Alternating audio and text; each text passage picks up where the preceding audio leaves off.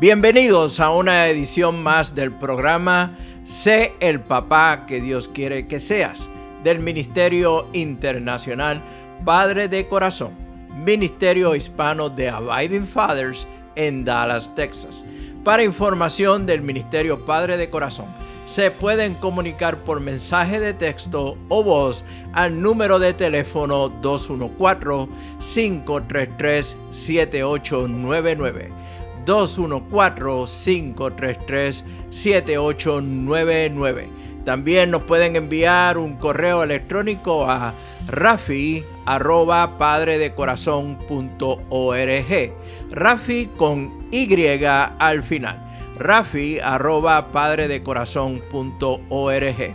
Visita nuestra página web www.padredecorazon.org www.padredecorazon.org Soy Rafi Gutiérrez, pastor y director del Ministerio Internacional Padre de Corazón.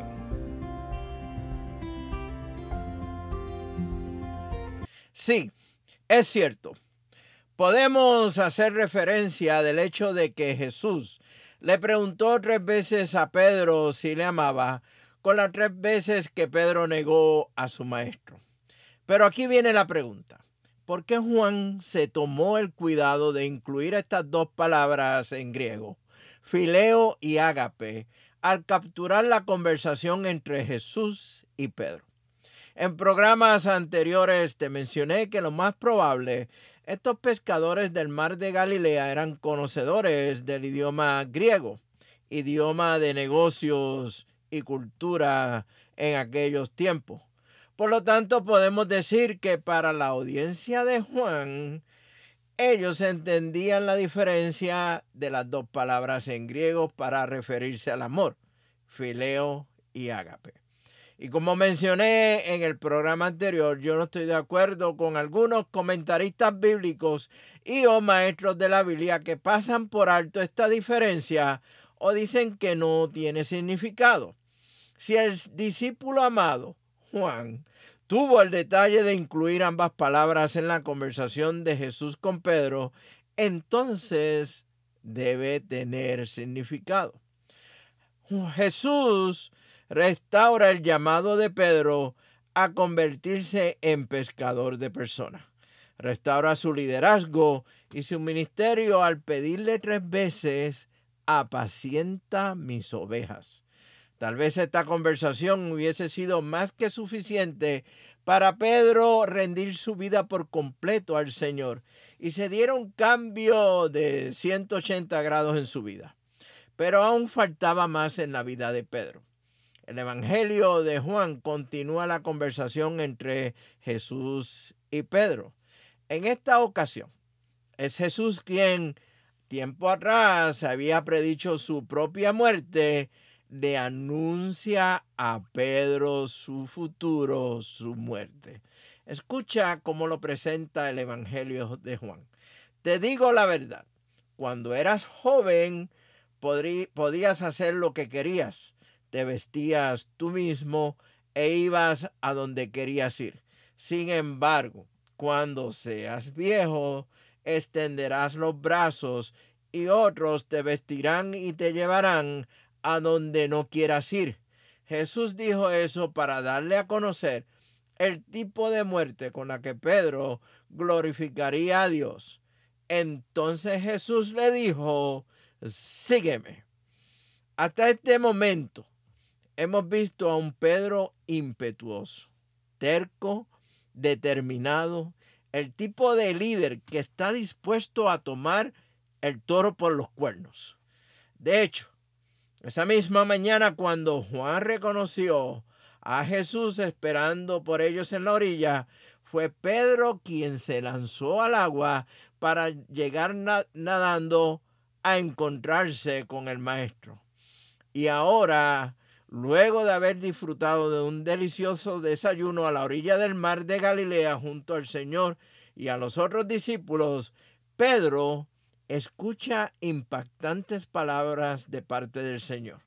La predicción del futuro de Pedro por parte de Jesús no serían las palabras que Pedro hubiese querido escuchar luego de haberle declarado al maestro que le quería. Las palabras que irían luego de esa conversación hubiesen sido palabras de bendición, de prosperidad, de un futuro placenteros. Después de todo, Pedro estaba declarándole al Señor que lo quería. ¿Estás de acuerdo conmigo? No nos olvidemos que Jesús había compartido con Pedro por tres años. Había conocido su pasado. Ahora el Señor está revelando el futuro de Pedro. Como dijimos anteriormente, Pedro era el tipo de hombre de fuerte voluntad, determinado y que dirigía su propia vida, pero también su fuerte determinación lo llevó al fracaso.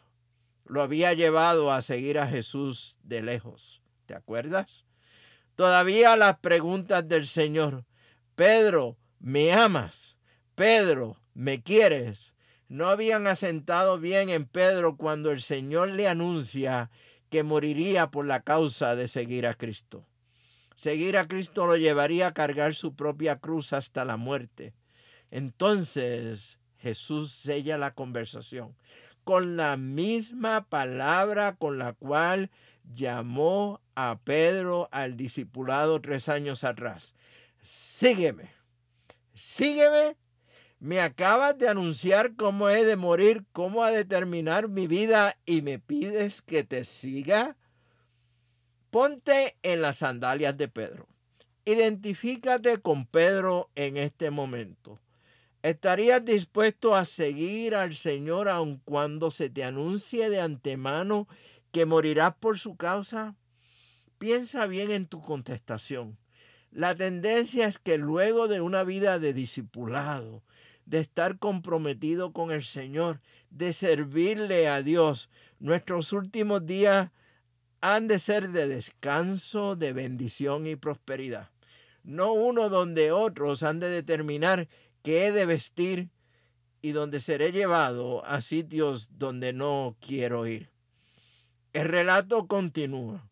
Juan una vez más captura otro detalle de las conversaciones entre Jesús y Pedro. Escucha cómo lo dice el Evangelio de Juan. Pedro se dio vuelta y vio que detrás de ellos estaba el discípulo a quien Jesús amaba, el que se había inclinado hacia Jesús durante la cena para preguntarle, Señor, ¿quién va a traicionarte? Pedro le preguntó a Jesús, Señor, ¿qué va a pasar con él? Jesús contestó, si quiero que él siga vivo hasta que yo regrese, ¿qué tiene que ver contigo? En cuanto a ti, sígueme fracaso, lealtad cuestionada, predicción del final de una vida, sentimientos encontrados. Estos son elementos que nos pueden fácilmente a compararnos con otros. Se encuentran en nuestra propia naturaleza. En momentos como estos miramos alrededor nuestro en búsqueda de quién o quiénes han tenido faltas peores a las nuestras para sentirnos un poco mejor. Tal vez buscamos justificar nuestras acusaciones acusando a otros por nuestros fracasos. O cavamos nuestra propia tumba antes de tiempo y nos declaramos por muertos. Créeme, he tenido estas tres experiencias varias veces en mi caminar con el Señor. La pregunta de Pedro sobre qué ha de pasar con Juan es válida. Después de todo, Pedro tenía la razón. Jesús, Jesús había predicho su futuro, el futuro de Pedro, pues le interesaría saber de los demás. ¿No crees? ¿Estarías de acuerdo conmigo? Juan le seguía de cerca. Aún faltaba saber del futuro de los otros discípulos que estaban con Pedro esa mañana. ¿Has escuchado la expresión en inglés que dice, It is not your business? Lo podemos traducir como no es asunto tuyo, no te compete. La contestación de Jesús a la pregunta de Pedro sobre qué pasaría con Juan nos debería llamar la atención. Te espero en la próxima edición de este programa donde hablaremos más sobre este interesante, interesante tema. Que Dios les bendiga. Este ha sido un programa del Ministerio Internacional Padre de Corazón, Ministerio Hispano de Abiding Fathers, con oficinas en Dallas, Texas. Nuestra misión es la de capacitar, motivar y comprometer a los hombres en su rol de padre y líder en el hogar, según lo ha ordenado Dios, haciendo discípulos del Evangelio de Jesucristo. Somos un ministerio internacional, relacional y generacional. Para información del Ministerio Padre de Corazón, se pueden comunicar por mensaje de texto o de voz al número de teléfono 214-533-7899. 214-533-7899. O enviarnos un correo electrónico a rafi arroba padredecorazon.org. Rafi con Y al final. Rafi arroba padredecorazon.org. Puedes visitar nuestra página web www.padredecorazon.org www.padredecorazon.org Soy Rafi Gutiérrez, pastor y director del ministerio Padre de Corazón y les agradezco grandemente que nos hayan acompañado en esta edición del programa Sé el papá que Dios quiere que tú seas del Ministerio Internacional Padre de Corazón. Nos vemos próximamente en el barrio.